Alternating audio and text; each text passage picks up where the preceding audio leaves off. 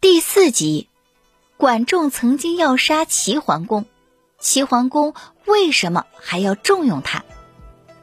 管仲是春秋时期著名的政治家、军事家，在他的辅佐下，齐国日益强盛，齐桓公成为春秋五霸的首位霸主。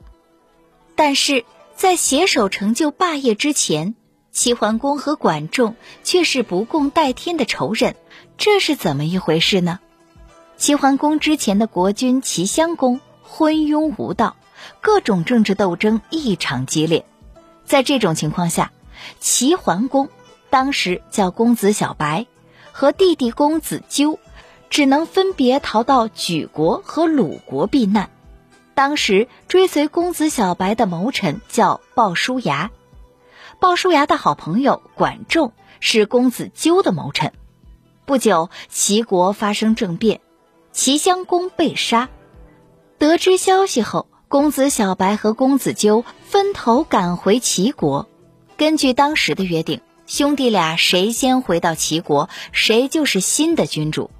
管仲为抢得先机，向公子纠请命，带着一支兵马赶上了公子小白的车马。他假装拜见。趁其不备，猛发一箭，直射公子小白心窝。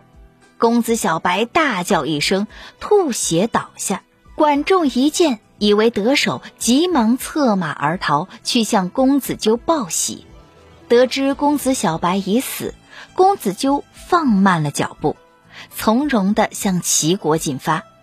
当他们都赶到齐国都城时，却得知公子小白已经登基为国君了。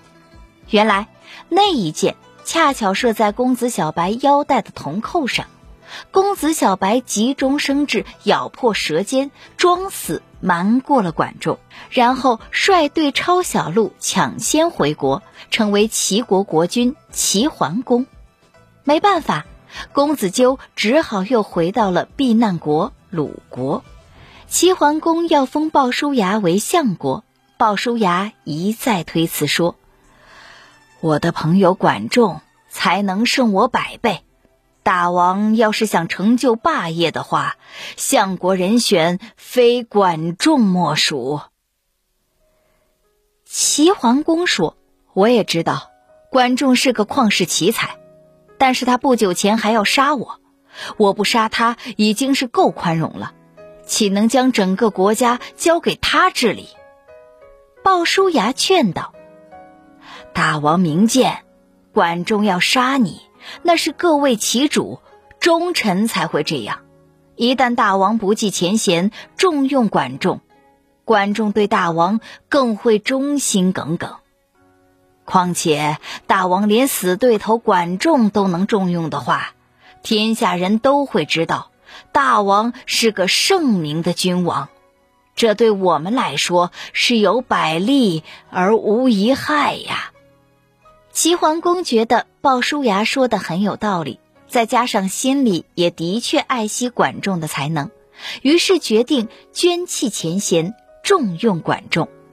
此时的管仲还跟着公子纠躲在鲁国，怎么把他请回齐国是个不小的难题。齐桓公思索再三，心生一计，他派人对鲁国国君说：“公子纠和管仲。”都是齐国新君的仇人，希望鲁军能杀掉公子纠，再把管仲绑送到齐国。国君要亲手杀了他，以报一箭之仇。